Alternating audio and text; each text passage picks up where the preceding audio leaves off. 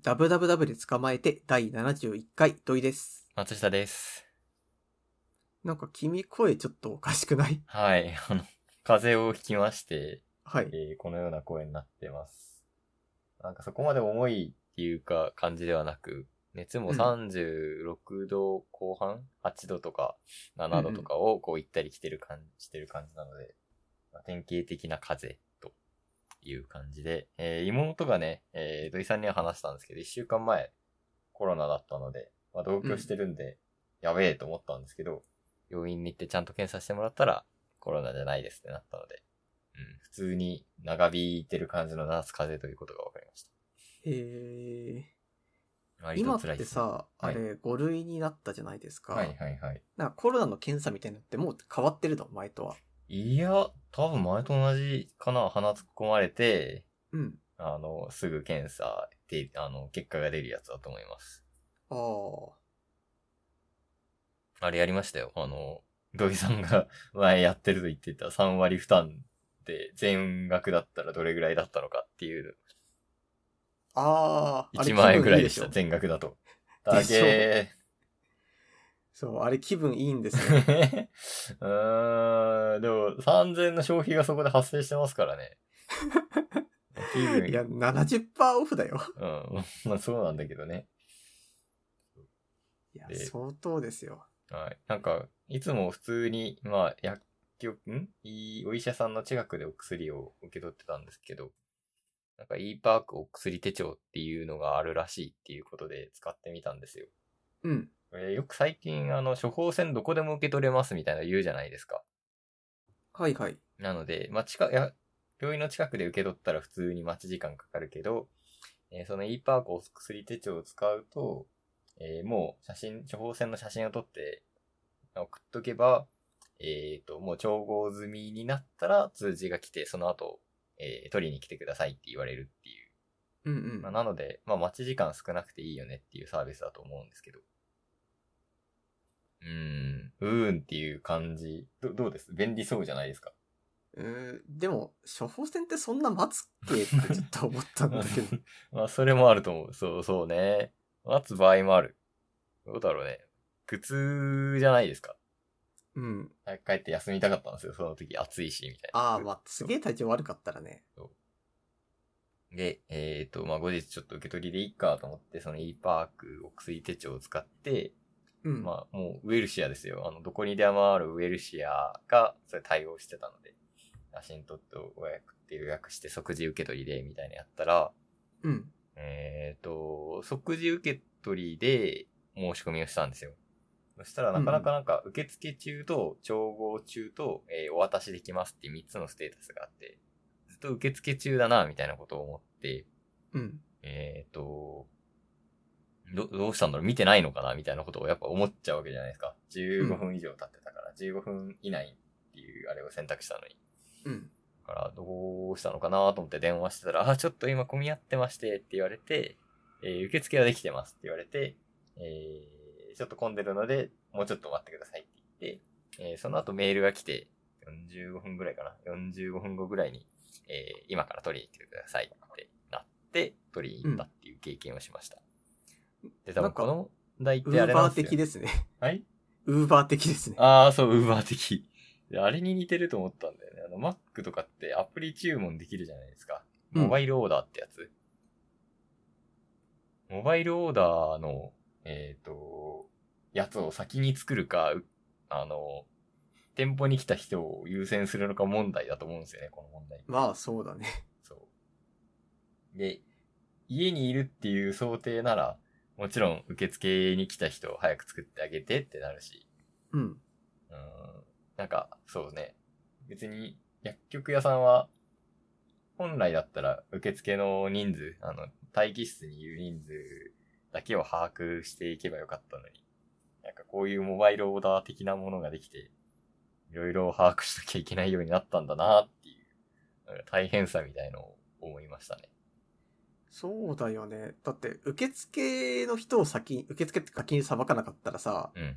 なんかこう、風邪の人とかがすごい中でぎゅうぎゅう詰めになっていくわけでしょどんどんどんどん。ああ、そうそうそうそうそう。それ考えたらやっぱり来た人から先に裁かなきゃみたいになっちゃいますよそね。う、そうなんだよ。だから、まあ優先的、俺もね、別に優先的に早くもらいに行きたいっていうんだったら、そのまま直で受け取ってただろうし、まあそれでいいのかと思いつつ、なんなあ、どう、どうすりゃいいんだろうなっていうのはそ思ういつつ。なってくるともう、あの、病院のさ、はいあの、夜間診療みたいなところとかってさ、なんかあの、守衛さんみたいな人がいたりするじゃないですか。はいはいは入るい時はい。なんかああいう感じでもう一人常駐みたいにした方がいいよね。で、なんかその薬の受け取りはそこだけみたいな。うん。まあそれが Q のシステムだよ ね。でもそれしかないよね。 あの、それだとあれなんですよ。あの、薬って結局商品なのでさ、出せば出すほど儲かるわけですよ。まあね。なので、病院側が出しまくって同じ経営母体なら、まあとりあえずこの薬をいらないけど出しておこうってなるわけです。それを防ぐのが、まあ、全国、まあ、病院にから薬が出なかったり、まあ薬局が別にあったり、あと、なんだろう全国どこでも受け取りなんのかなとも思うんですけどね。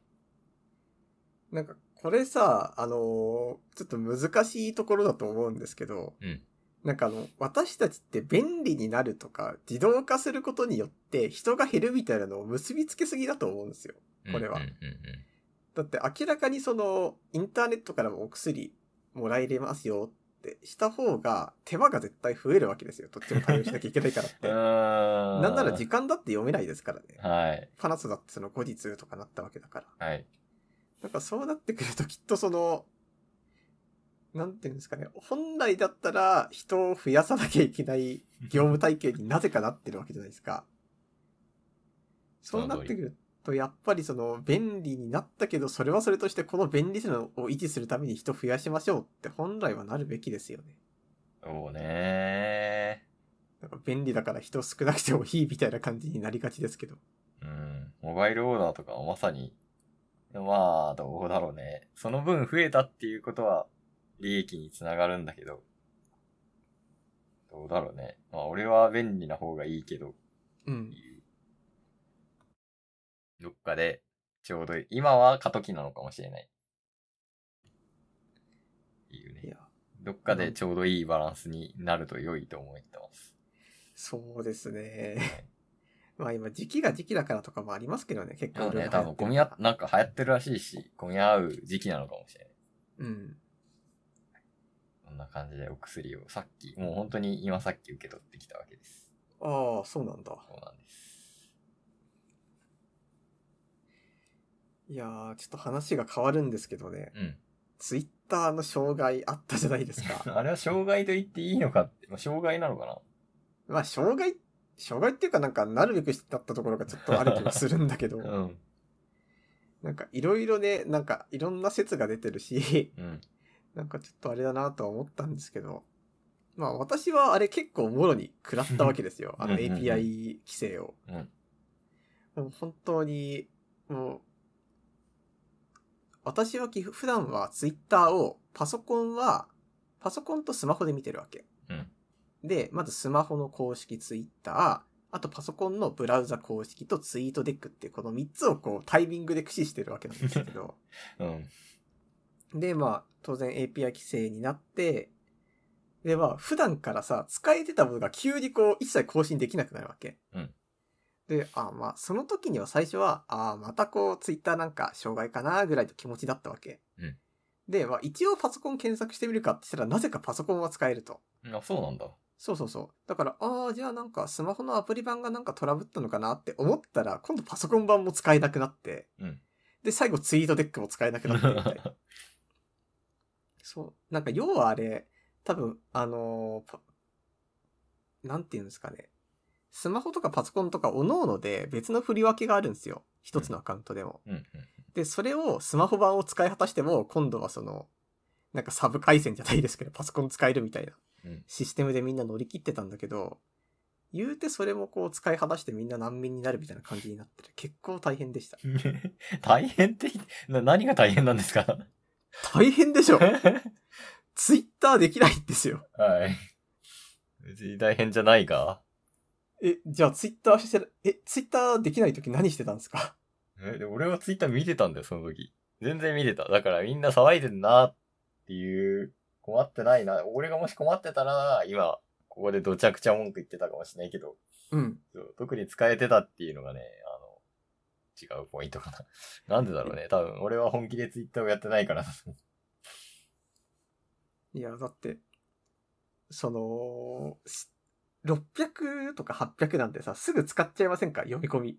あーそれぐらいまでに制限されたってそういですう。情報ですよね。どうだろういや、でも600とか800以上見てた気もするんだけどね。大丈夫だっ たよ。うーん、納得いか ない。ツイッターを愛してる人間だけがこんな集中を受けるのは納得いかないっす。うんだって私たちさ、一生ツイッターしますみたいなこと言ってたじゃないですか、前のラジオで。え、 言ってたっけ そう、結構前のだけど言ってましたよ。あなのになんかこんな規制を食らうなんて。ら、あら、あら。あれじゃないですか、なんか、あのーえー課金すると治るみたいな噂あったじゃないですか。あーあれ、治らないっすねあ、。治らないんだ。課金すると制限10倍になるだけですあ。あ、な治るじゃん。でも、そうやって課金するほどツイッターやってる人って、総じてフォロワー数が多いんで、うんうん。まあその10倍でどこまでカバーできるかみたいな話でもあると思いますよ。なるほどね。そう。 で、まあ今回のやつで私が一番こう納得いかなかったことが、うん。あのツイッターの新 CEO が一切こう発言しなかったんですよ。問題起きてから3日間ぐらい。えー、そうなんだ。そうそう。なイーロンだけだって、イーロンは言ってたっていうことか。そういうことです。なるほど。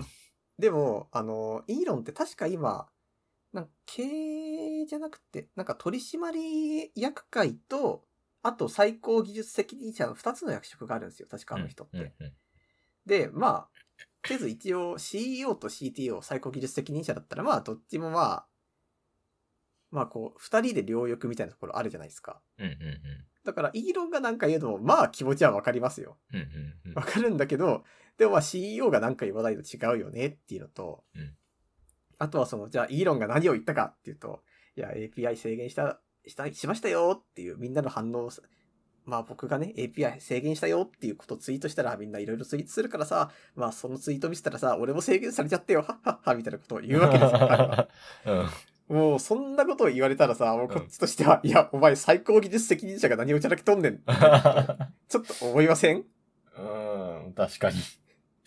で、まあ、そうなってくると、その、 いや、まず CEO 何にも、本来は一番最初にこう CEO が言うべきことじゃないですか。まあこういうのって基本的にうんうんだってまあ、広告ビジネスやってるわけですからね、ツイッターは。そう、だからって、これはみんなツイートできないんだから CEO なんか言うべきだし、その、まあ、イーロンがなんか言うにしたって、その、いや、お前が、お前がそんな技術、最高技術責任者がそれ言っちゃダメでしょ、みたいな。うん。うんそう、だから最終的にその、みんなが CEO よりも、なんか、イーロンが何言ってるかの方を重要視してたら、結局その CEO 降りるのってあんま意味なくないですかみたいなことを思うんあでーすよ、ね。確かにね。そうだね。それって結局その、前にイーロンが、じゃあアンケートって俺がやめた方がいいって言うならやめますよって言ったのが、結局その技術責任者に横滑りしただけだし、しかもその権力的な構図として、イーロンが全部こう発信してたら、うん。うん結局なんかあんま意味ないよね、みたいな感じになってしまうわけですよ。うんうんうだからなんか、私はまあ今回のツイッターのまあ障害っていうか API 規制が、まあそれ自体も悪かったけど、それ以上にその、なんかこれは CEO ちょっとお飾りじゃないですかみたいに見えるのが一番悪かったと思います。んうん。あーなるほどね。確かに、うん、イーロンの発言は、だけは目立っていたね。あなんか、現実に帰ろうよ、みたいなフェイクをリツイートして、頼んでたあってい そうそう、なんかパロディ。ィアカウントみたいなやつを。はい。そう、あれもなんだかなとちょっと思ったんですけど。そうだね。そうだからそんな感じなんで、なんか、こう、 マジでツイッターのなんか、どの責任を誰が負ってるみたいなのが、こんなでかい企業であやふなことってあるんだっていうのが、いや、まあ、ある、んじゃないですかね。あなんかあり、いかにもありそうだなとは思いますけどね。いやー、ぐだぐだでしょうし、今。っ。ってでしょう、これは。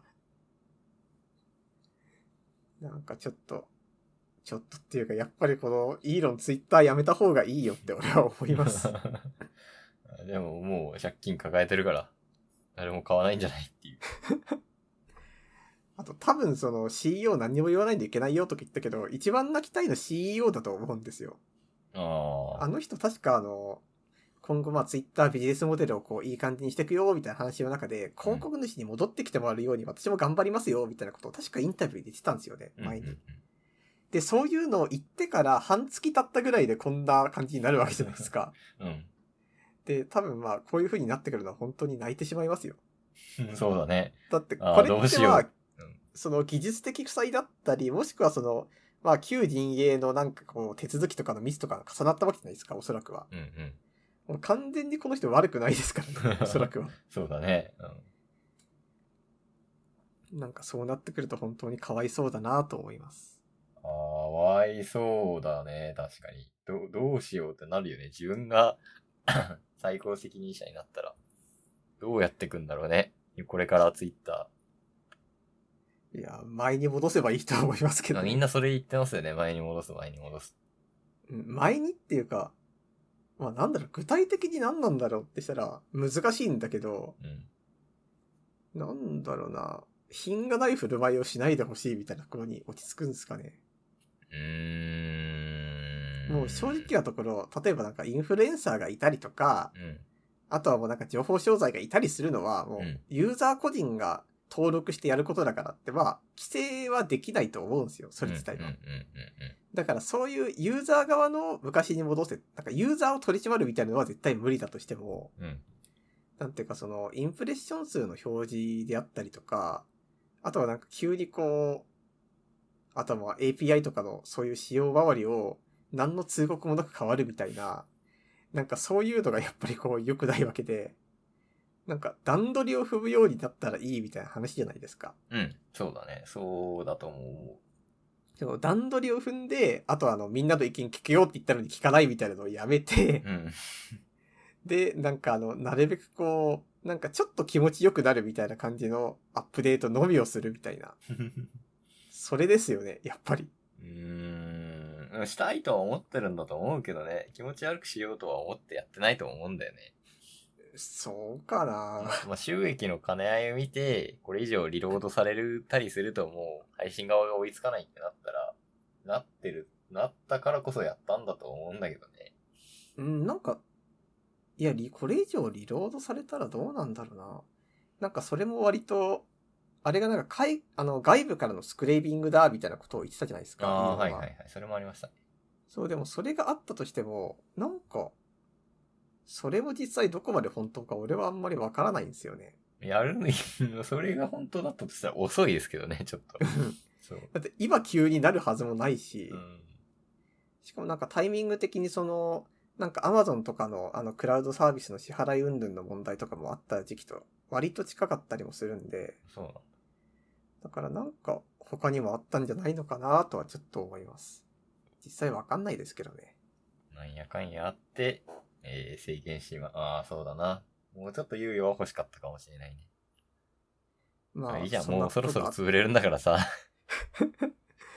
潰れて困るから言ってるわけです よ。うこれ、割と真面目な話として、ん。例えばあの、今分散型流行ってるじゃないですか、SNS が。流行ってるっていうか、なんかみんなでやってこうぜみたいなうん。流れになってるけど、分散型同士がさ、きちんと繋がりきってないじゃん、まだ。うん。そうなってくると、やっぱり一個で完結するツイッター強いわけですし、うん。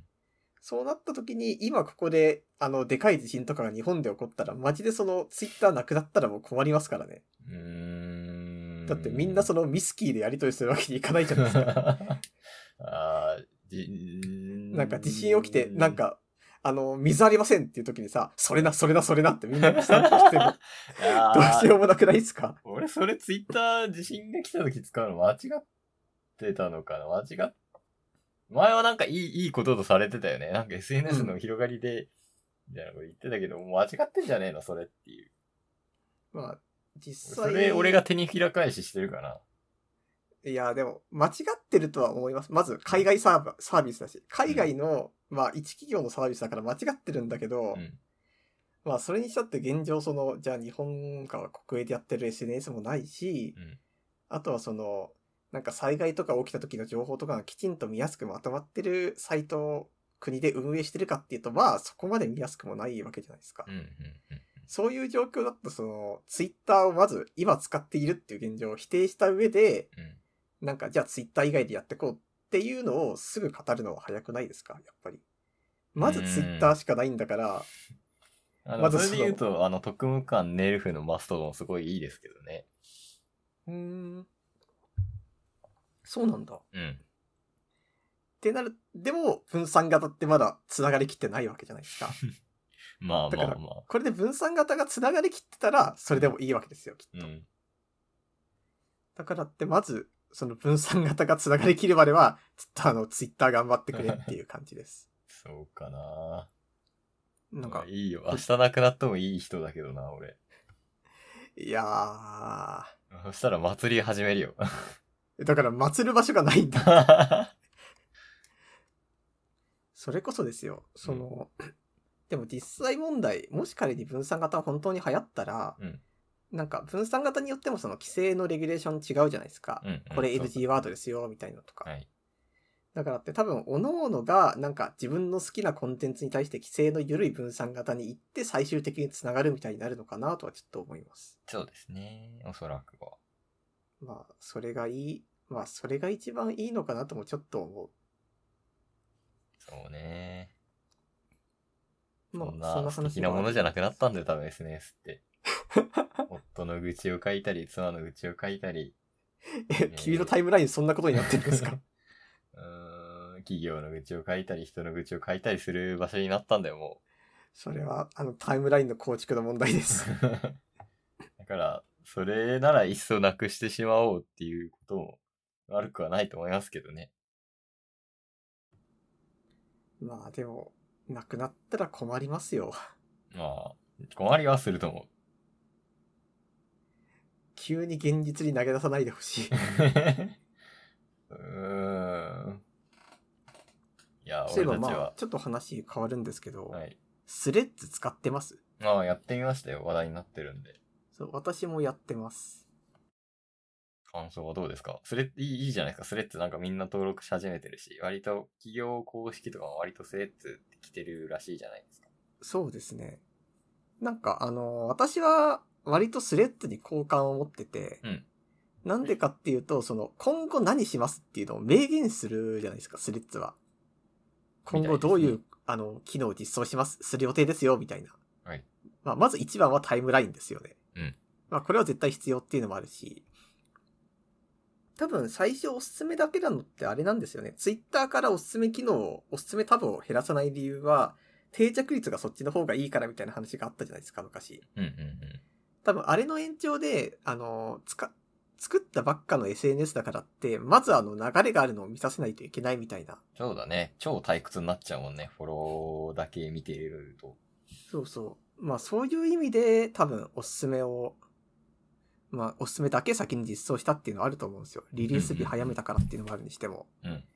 で、まあそれがまあなんとなくわかるし、その上で、まあ最終的にこの後タイムライン実装するよとか、今後こういうことやってくよっていうなんか、先の展望をちゃんとこう順々に出してくれるわけですよ。はいはいはいはい。しかもそれがなんか変なこと言ってるわけでもないみたいな。うんうん。確かに確かに。そういうのが俺はすごい気に入ってます。うーん。じゃあもうスレッズですね。これからは。まあ、まあ、あとはそうかなこう、妻の愚痴とかも、夫の愚痴を言う人を連れてくれば、完璧。出来上がいり。や俺はそれが嫌なんだよ。まあ、フォロワーがね、あの、ツイッターにも、まだ最終、最後まで残りますよって人も結構いるっていうのはあれなんですけど、うん。でもただなんか、私の周りを見る限りは、あの、スレッズ使ってる人と、人もちゃんとあの、使い続けてるんですよ。ツイッターも使うけどみたいなうんうん。うんうん。今まではマストドン作りましたよでもつぶやきませんツイッターいますみたいなのが多かったけど、うん。なんだかんだみんな何かしらスレッズを使おうと し模索してえて、それマジすごいよね。俺、うん人間一つの SNS しかできないと思うんだけど。多分これとかも最初に TL 実装を明言したとかもあって、うん。今後良くなることが分かってるから使えると思うんですよね。うん、うん、だからそういうのがあるから使えてるし、あとやっぱり今のツイッターの騒動ダメじゃんみたいな。うん。うん。なんかちょうど重なったのかなっていう。すごいわ。本当みんな複数の SNS をやる努力をしていて、本当にすごいと思う。ただ器用だなとここでもも思う。ここでもう一回ぐらいバグあったら多分スレッズにまた人行きますよね、と思うのまで。あそうだね。いや、徐々に行くし、そう、なんかあったらドカーンと行くっていうのは、今後も続くんじゃないかな。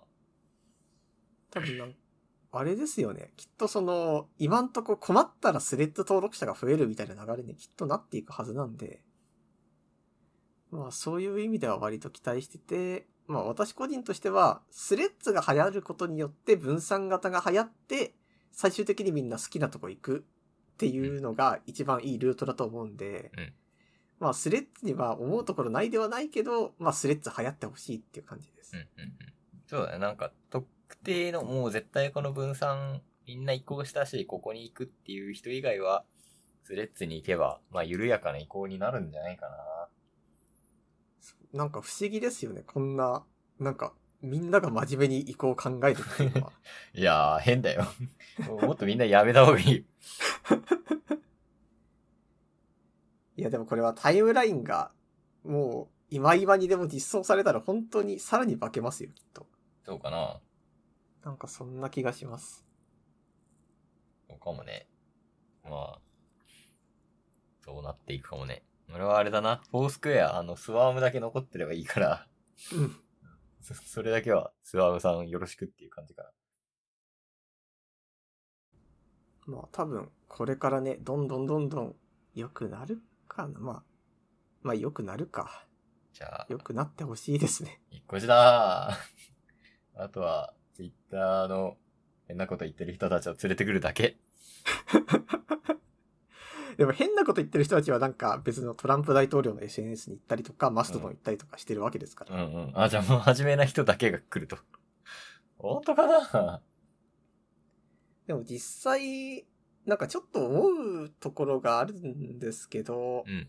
なんか昔さ、それこそあの、ツイッターで、絵師の人とかが規制された時にみんながマストドンに移ったじゃないですか。うんうんうんで、その後になんかツイッター障害とか目立った時に、なんか今度普通の人もマストドンに移ったりとかがあうん。うんって、うんうん。で、最終的にマストドンはマストドンで分散型だから、最後みんなと繋がるみたいになってくると、なんていうか本当にこれがさ、どんどんどんどん続いていくと、なんか最終的にツイッターとそれ以外の住み分けになるのか、それとも分散型全体からお前出てった方がいいよみたいな感じの話をこうまたされてしまう人が出てくるのかみたいなのはちょっと気になるんですよね。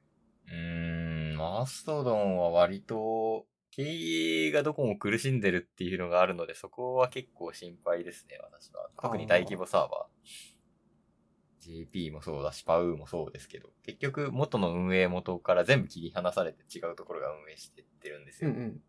本当に収益化できないんだなっていうところ。メあれリットがないんですよ、きっと。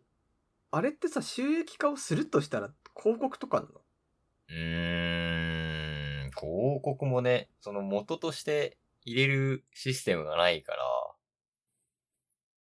から、ね、困っちゃう、 困っちゃうと思うよ。入れようってなったとしても。難しいっすね。どれだけフォークしてそんな広告が入るのかとか、うでももしかしたらあれですよね。あの、分散型にすることによって、ん、うん。あの、広告主がどこに広告出すっていうのを選びやすくなるとかはあるかもしれないよね。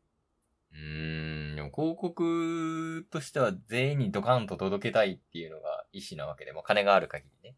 うんうん。うーん、そこも難しい気はするよね。まあ、悩ましいっすね。やましいね。あいいんじゃない ですか。つはなんか、Facebook や、メタか、メタ、Facebook、Instagram でバチバチ広告出てるし、ちゃんと広告のことも考えるんじゃないかな。まあ多分これから先出ていきますよね、きっと。そうだね。うん。まあ、マジで頑張ってほしいで す。あ別れそんなにいやそんな、にあんな個人情報めっちゃ抜くのとか私はあんまり好きじゃないけど、はい。なんか、さっきも言ったけど、分散型が最終的に流行るための一手になるんだったら流行ってほしいっていう感じです。そうかもしれないね。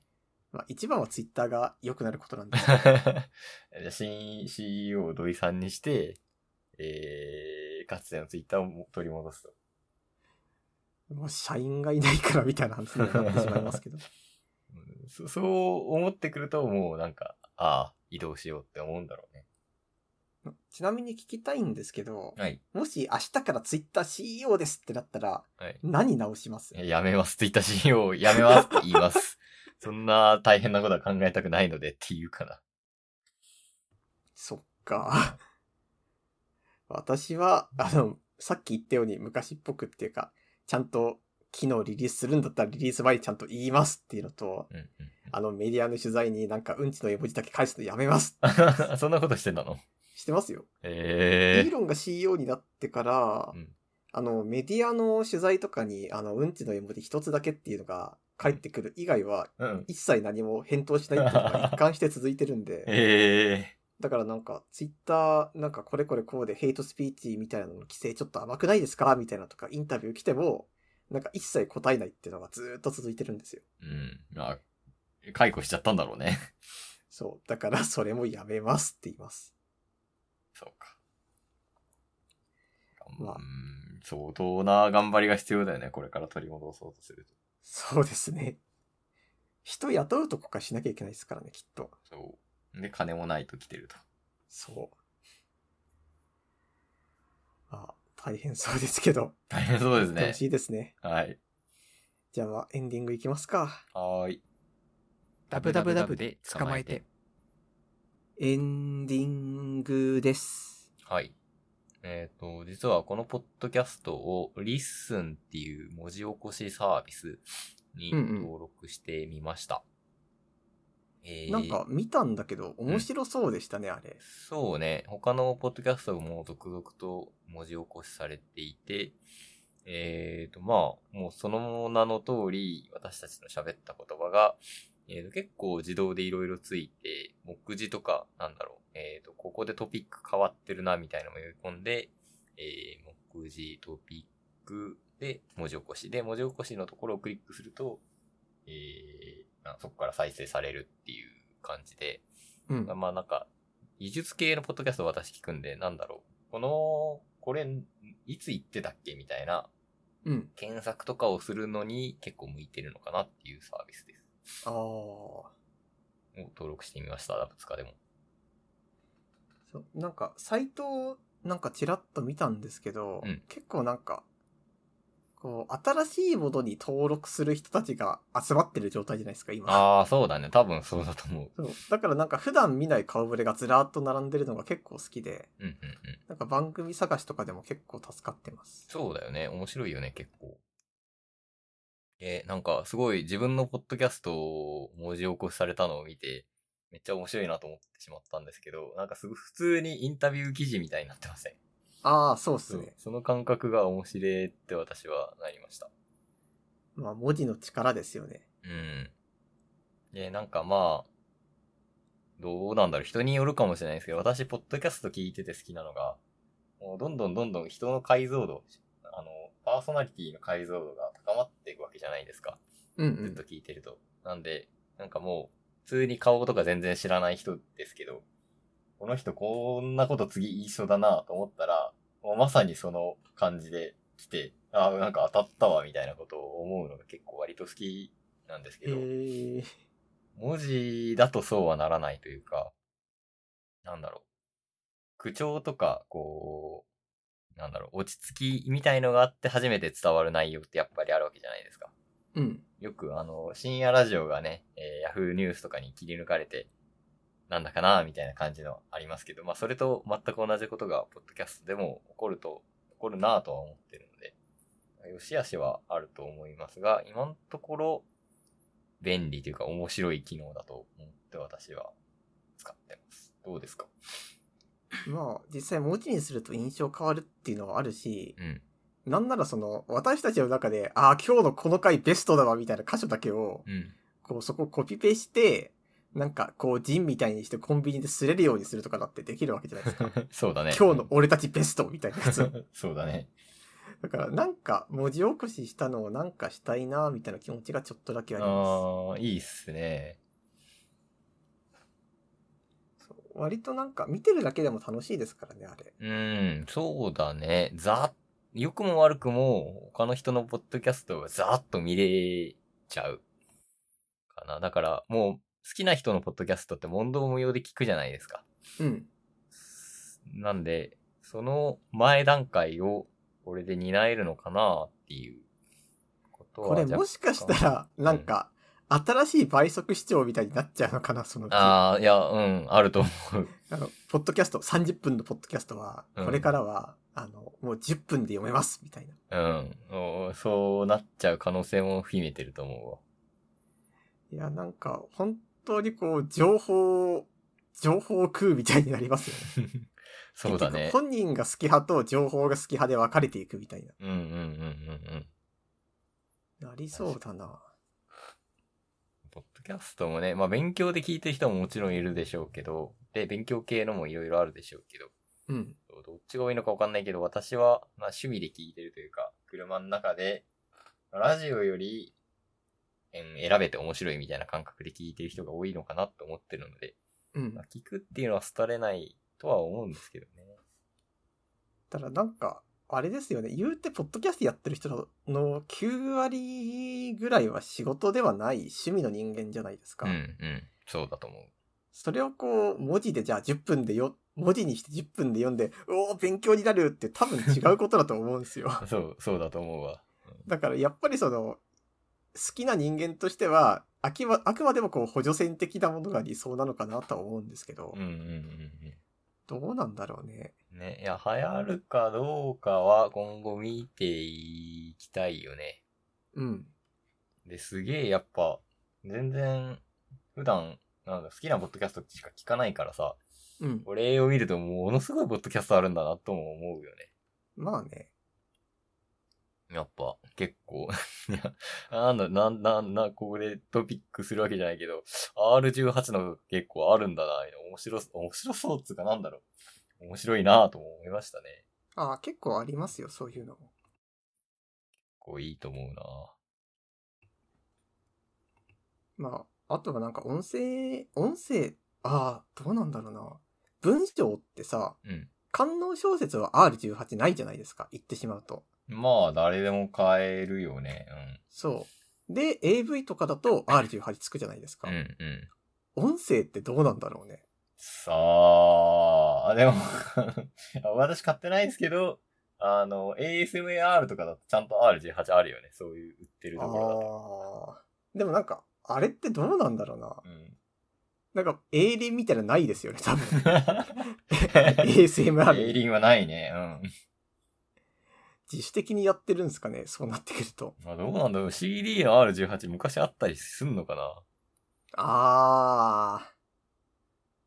まあ、ありそうっちゃありそうか。暗黙の了解だよね、でも、そんなのは。うんうん。あー R18 水、あ、めっちゃ YouTube、YouTube じゃないか、これ。デイリーモーションに上がってんのか。すげえな。な、ないかもしれないね。へえ。いや、まあ別にそこは金脈だとは思いませ んけど。 そうだね。金脈だとは思わないけど、あいいと思うよ。そういうニッチな領 域。。まあまあ。じゃあ俺たちがね、来週からもしかしたら方向転換する可能性だって全然ありますからねそうそうそうそうそう。まあ、そうならないことを祈りつつ、はいちょっとメールアドレスの方読んでいこうかな。はいえー我々のメールアドレスは